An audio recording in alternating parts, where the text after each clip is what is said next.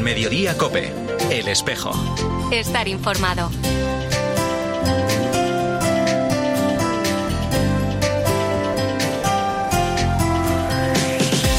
La una y 33 minutos, ¿qué tal? Bienvenidos al Tiempo del Espejo en Mediodía Cope en este 1 de diciembre. A esta hora, como cada viernes, te cuento la actualidad de la Iglesia de Madrid. El saludo de Mario Alcudia perfecto porque es la parroquia donde yo nací, a la fe, donde viví mis primeros años de, vida cristiana y también donde eh, pude participar en la vida de la iglesia hasta que entré en el seminario y después en los tiempos de vacaciones del seminario. Y al mismo tiempo una gran ilusión porque es volver a la actividad pastoral de la atención a una comunidad cristiana, ciertamente del centro de Madrid, donde hay apenas feligreses, pero que es una comunidad cristiana de visitantes, de turistas, es Alberto Andrés, secretario canciller de la Archidiócesis de Madrid desde hace 21 años, quien mañana iniciará su ministerio parroquial como párroco de la Santa Cruz. Va a ser en el transcurso de la Eucaristía a las 7 de la tarde,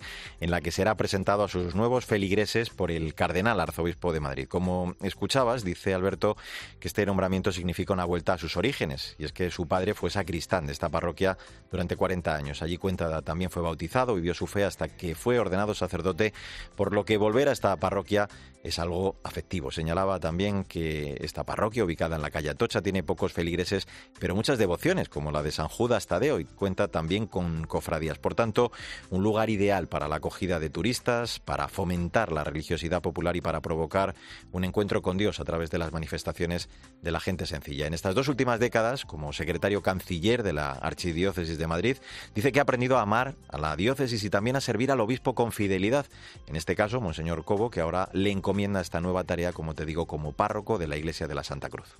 El trabajo diario y ordinario en colaboración con los tres obispos que he tenido, Monseñor Rouco, Monseñor Osoro y en estos últimos meses con Monseñor Cobo, de los que he aprendido el amor a la diócesis, la entrega total y absoluta pues al servicio de, de las comunidades cristianas. Pues eh, mañana, buen seguro, va a estar muy presente en sus palabras en esa celebración, su lema sacerdotal, siendo libre como soy, me he hecho esclavo de todos para ganar a todos, con ese deseo, como señala él mismo, de ser pastor, con olor a oveja, cercano y entregado. Mañana te recuerdo esta celebración a las 7 de la tarde en la parroquia de la Santa Cruz. Ahora a la 1 y 35 minutos lo que hacemos es hablar de otros asuntos, de la actualidad de esta iglesia de Madrid en Mediodía Cope en este primer viernes de diciembre.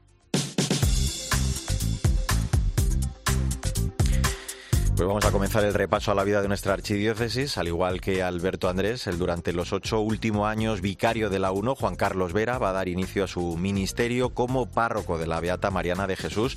En este caso va a ser el domingo a las seis de la tarde, durante la Eucaristía que va a presidir el cardenal Cobo, que le va a presentar como nuevo párroco del templo. Vera dice sentirse muy feliz ante este nuevo encargo. Me siento muy contento de ir a una parroquia la Beata Mariana de Jesús, que además tiene colegio, y entregarme en ella para anunciar el Evangelio, para hacer presente el amor de Dios, para animar la vida comunitaria, para potenciar la presencia de la parroquia en el barrio. Creo que los párrocos eh, pues tenemos esa misión tan hermosa de hacer presente a Cristo y hacer presente el amor de Dios en medio del mundo y dentro de la Iglesia. Por eso lo asumo con ilusión, con conciencia de responsabilidad y con deseo de servir. Vamos con más asuntos. Tú y yo somos Iglesia con este lema del área para la discapacidad de la Comisión Episcopal para la Evangelización, Catequesis y Catecumenado convoca a sumarse al Día Internacional de las Personas con Discapacidad que vamos a celebrar este domingo para recordar que estas personas deben ser agentes de evangelización y de la vida de la Iglesia, nunca meros receptores pasivos. También, eh, como para la Iglesia, constituyen una inmensa riqueza y una fuente de gracia. Para celebrar esta jornada, la Basílica Parroquia de la Concepción de Nuestra Señora va a acoger el domingo una Eucaristía que se emitirá a través de 13. Francisco Javier Medina es el coordinador de la Comisión Diocesana de Atención a Personas con Discapacidad. Tenemos que crecer en la inclusión, en reconocer esas capacidades diferentes. Una parroquia accesible no es solo eh, eliminar las barreras arquitectónicas que impiden el paso, sino crecer en, esa inclusión plena y efectiva. Como dice el Papa, en el vídeo, dejar de hablar de ellos para caminar aún nosotros. Pues ese es el, el reto, ese es el horizonte. Por primera vez entre los días 6 y 11 de diciembre, de 11 de la mañana a 6 de la tarde, se van a reunir en un solo espacio los productos monásticos de la tradición y la vanguardia, con venta física para el gran público y también encuentros diarios con su testimonio. Va a ser en la Casa de la Panadería, en la Plaza Mayor, con dos ambientes que se abren de manera exclusiva habilitados para esta ocasión. La sala de bóvedas, a modo de cripta, con hasta 650 tipos de dulces navideños provenientes del Obrador y por otro, el Salón Real, donde van a estar a la venta casi 300 objetos realizados en estos monasterios. Además, cada tarde habrá, como te decía, un tiempo de encuentro para escuchar a los protagonistas de esta primera feria monástica de la que nos habla la directora de la Fundación Contemplare, Alejandra Salinas.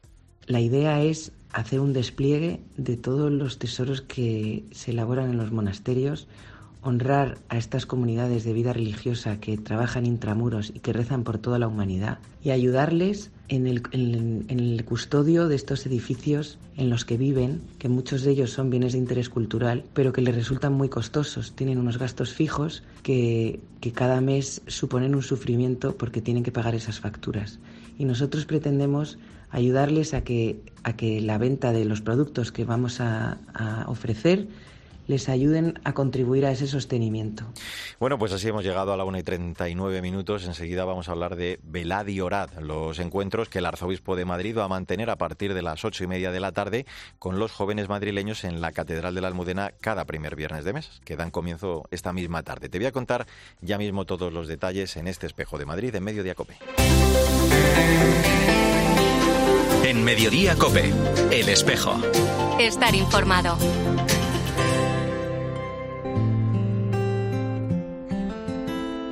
Hecho tantas preguntas intentando entender.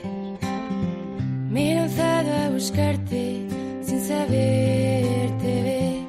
La una y 42 minutos, soy Mario Alcudia, gracias por seguir con nosotros en el Espejo de Madrid, en Mediodía Cope, en este viernes 1 de diciembre, primer viernes de mes, en el que el Arzobispo de Madrid iniciará a las ocho y media de la tarde sus encuentros mensuales Velad y Orad en la Catedral de la Almudena, organizados por la Delegación de Jóvenes de nuestra Archidiócesis. Eh, va a ser una vigilia de oración a partir de las ocho y media de la tarde, centrada en la escucha de la palabra de Dios, la contemplación ante el Santísimo, además de un tiempo de preguntas. El cardenal Cobo continúa de alguna forma así los encuentros de los primeros viernes de mes con los jóvenes que mantenía su predecesor, el cardenal Osoro, en las entonces vigilias denominadas Adoremos. Vamos a charlar de todo ello con la delegada de Juventud de nuestra archidiócesis, con Laura Moreno. Hola Laura, ¿cómo estás?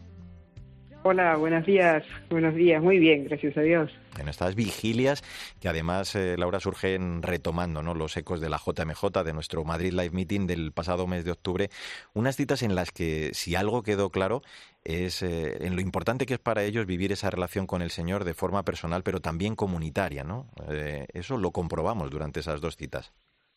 Así es, así es, lo, comprobamos, los jóvenes lo valoran enormemente y en este caso también con relación a, su nuevo pastor.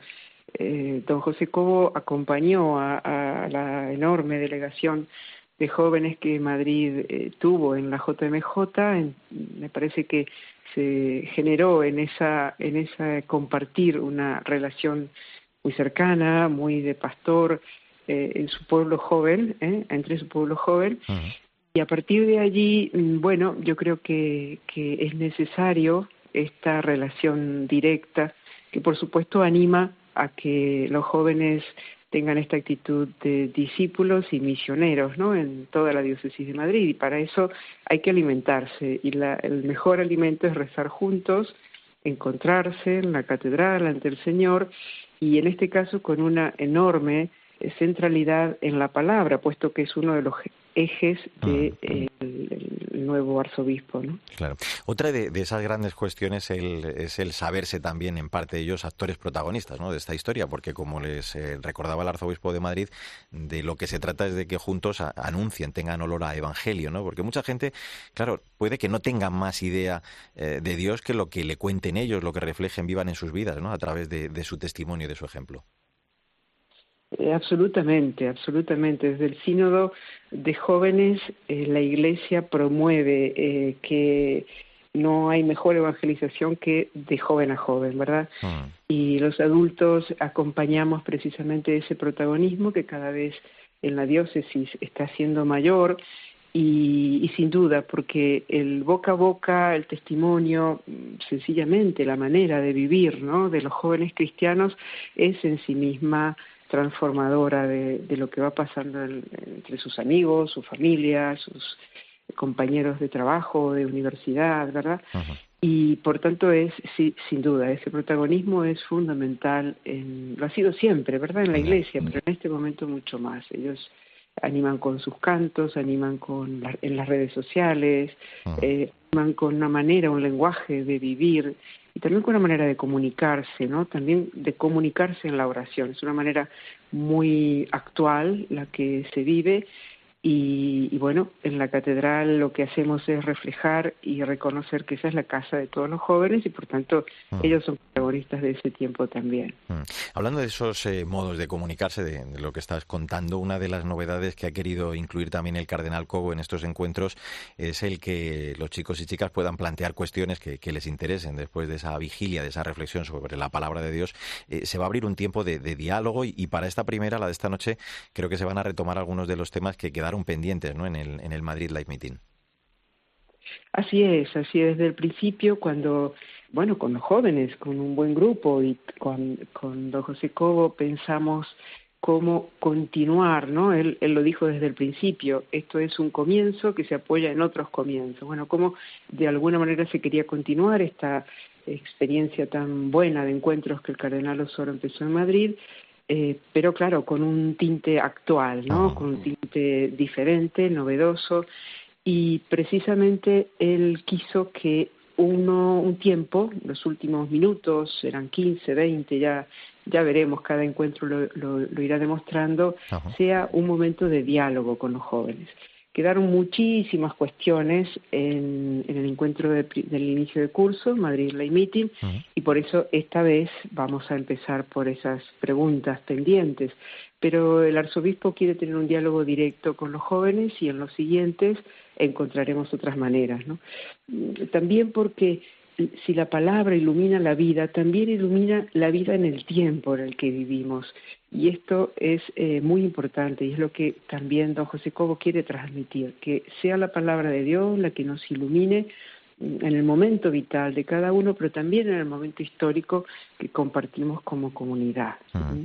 Conectar en, esas formas, como estás diciendo tú, también en ese lenguaje, porque el cardenal Cobo es muy directo con ellos. Él les decía eh, que, bueno, pues cuanto Dios más nos aparenta complicar la vida, sin embargo, más felices nos hace, ¿no? Y además les pedía, eh, eh, recuerdo en la vigilia de la Almudena, con un lenguaje también muy cercano, que, dejaran al Señor tiras de sus vidas, de, de dejarse de excusas fáciles, del esto no se puede hacer o del no tiene remedio. Así que también esa forma de, de comunicar tan directa, Laura, eh, impacta en los chicos, ¿verdad? está impactando mucho. Ellos dicen, no puedo eh, rezar con el cardenal, tomar una pizza o, o hablar o hablar de las cuestiones así más más existenciales o, o, o, incluso más cotidianas de la vida. Sí, ese ese talante eh, de, de, conexión con estas generaciones, yo creo que es una bendición en la Iglesia de Madrid y, los jóvenes lo valoran, lo valoran mucho, de manera que yo creo que estos primeros viernes, que serán cada vez una novedad, precisamente por el estilo, por el formato con el que se presentan, será um, una, una, fuerte convocatoria para los jóvenes de Madrid. Pues eh, velad y orad las vigilias del arzobispo de Madrid, del cardenal José Cobo, con los jóvenes madrileños, hoy, desde ahora, cada primer viernes de mes, a partir de las ocho y media de la tarde, en la Catedral de la Almudena, que además, bueno, pues se van a poder seguir también, para quien no pueda acercarse, desde el canal de YouTube del Arzobispado. Laura Moreno, delegada de jóvenes, gracias como siempre por acompañarnos. Un abrazo fuerte.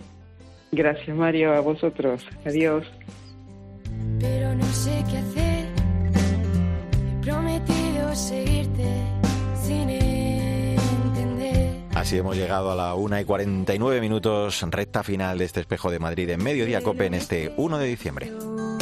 La Inmaculada Virgen, Madre nos guías con fervor. Nos guías con fervor. Esta canción es Madre Celestial, el tema compuesto por Daniel Gómez de la Vega, interpretado junto a Paula Sastremuelas con motivo de las vigilias de la Inmaculada que vamos a celebrar el próximo jueves este año con el lema Orando con María nos abrimos a la esperanza. Y es que para mí eh, la Virgen es Santa María del momento presente, porque es esa madre generosa, sencilla, humilde, que quiere que la imite eh, para parecerme un poco más eh, a su Hijo Jesucristo y sobre todo para no tener miedo, salir de mí misma y poder ofrecer a los demás con generosidad y sencillez, pues mi tiempo, ¿no? Y un tiempo de calidad, un tiempo en el que dé mi amor, y a quien escuchabas era Rebeca, uno de los vídeos eh, de Instagram en el perfil de eh, Vigilia de la Inmaculada, en el que de forma individual en su caso, pero también en familia o con amigos, aquellos que quieran responden a diversas preguntas relacionadas con María, lo que supone en su vida. Una celebración, la de la Inmaculada, en la que, como se nos recuerda en la convocatoria, manifestamos nuestra firme voluntad de dejarnos iluminar por esa luz engendrada en el seno de la Virgen. Y como siempre, en nuestra archidiócesis habrá tres vigilias el jueves de forma simultánea en la Catedral de la Almudena, presidida en este caso por el obispo auxiliar de Madrid, Monseñor Jesús Vidal, en el Santuario de María Auxiliadora por el Cardenal Osoro y en la Basílica de Hispanoamérica por el Cardenal Rouco Varela. Voy a saludar a Carlos Aguilar, que es miembro de la Comisión de Evangelización del Arzobispado de Madrid. Hola Carlos, buenas tardes, ¿cómo estás? Muy buenas tardes, bien. Primera vigilia además para el cardenal eh, Cobo, en este caso en su carta de convocatoria, porque decíamos él no va a poder acompañarnos, que estará en Roma, pero en la que sí que nos decía, nos invita a abrirnos con María a la esperanza en este contexto, dice en su carta, de, pesimismo y de preocupación por el presente, ¿no, Carlos?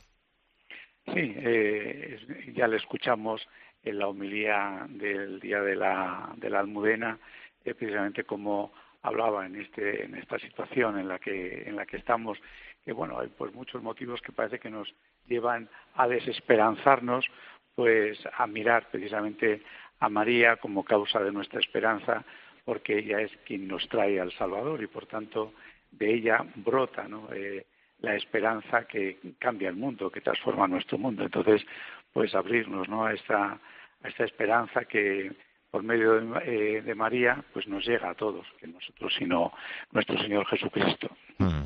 Celebrar esta vigilia es eh, querer acoger ¿no? La, luz de la esperanza que es Cristo, como dices tú, que nos llega a través de, María, para que luego también, iluminados por ella, pues podamos llevarla a nosotros, ¿no? a, todos los que la necesitan, eh, como recuerda también en esa convocatoria nuestro cardenal.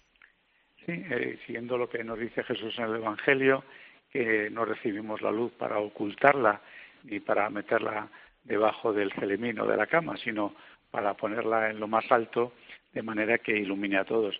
Y sobre todo, pues, ilumine a, todas esas personas, que podemos ser cualquiera de nosotros, pero sobre todo hay muchas personas que por su situación, pues, eh, viven desesperanzados, ¿no?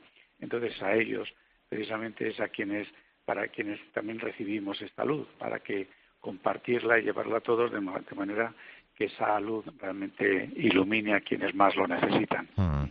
Las eh, vigilias y, bueno, también la fiesta de la Inmaculada, claro, el día siguiente son el mejor modo de, preparar la venida del Señor dentro de unas semanas, eh, porque esta fiesta la, celebramos siempre en pleno tiempo de Adviento, con María como centro.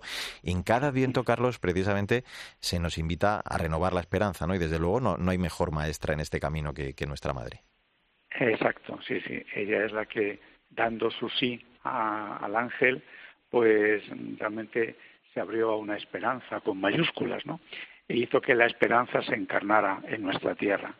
A ver, y eso que, pues las circunstancias también que le tocó vivir a María, sus circunstancias personales y reales, pues tampoco fueron nada fáciles, ¿no? Mm. Y sin embargo ella, pues dándole el sí al ángel y a la voluntad de Dios, pues hizo posible que la esperanza se hiciera presente eh, en nuestro mundo y que todas las promesas que habían hecho los profetas, que es lo que recordamos en cada Adviento, pues tomaran carne, ¿no?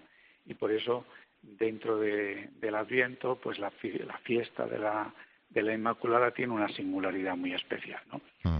Entonces, por eso eh, es, tan importante, ¿no? el que eh, celebremos, ¿no? Esta, esta vigilia de la Inmaculada dentro de esta espiritualidad del Adviento. Claro. Y, en la celebración siempre escuchamos eh, también hermosos testimonios. Eh, hemos oído antes a, Rebeca al comienzo de esta entrevista. Ella hablaba de que para ella eh, María es Santa María del momento. Supongo que, este año también podremos escuchar a personas que han experimentado cómo a través de, la oración a María han recobrado, ¿no? renovado sus vidas la esperanza, ¿no? Sí, en cada uno de los de los templos, en la, en la catedral en María Auxiliadora en la Basílica Hispanoamericana de la Merced, pues diferentes personas pues que serán las que nos den ese testimonio de, esperanza y que nos ahí hemos perdido esa comunicación misterios del, del rosario y con una oración que no que vamos a hacer para pidiendo a María como causa de nuestra esperanza que nos ayude ¿no? a vivir esperanzados pues ¿no? a, a coger esa luz mm. de, la esperanza que nos trae María. Mm.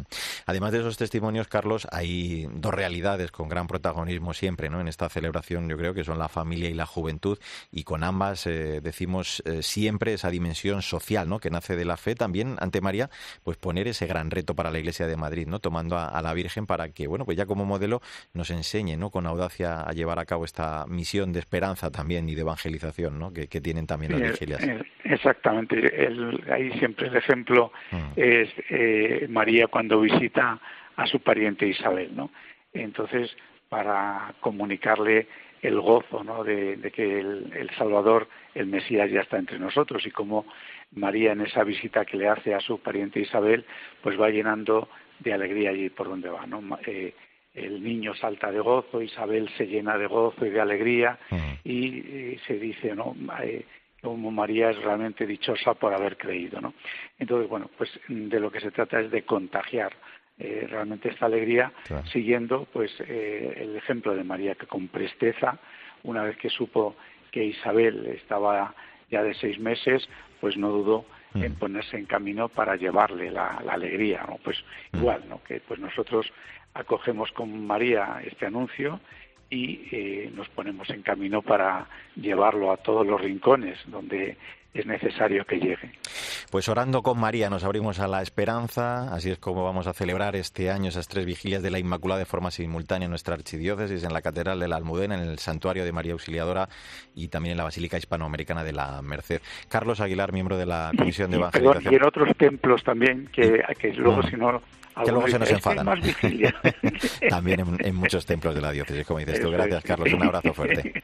A ti, un abrazo. Saludos a todos. Ahora te quedas en Medio Cope con Pilar García Muñiz, que te cuenta más historias y toda la información de este viernes, de este 1 de diciembre. Nosotros volvemos con la actualidad de la Iglesia de Madrid dentro de siete días en nombre de todo el equipo. Sandra Madrid, Mila Sánchez, el saludo de Mario Alcudia. Que te vaya bien.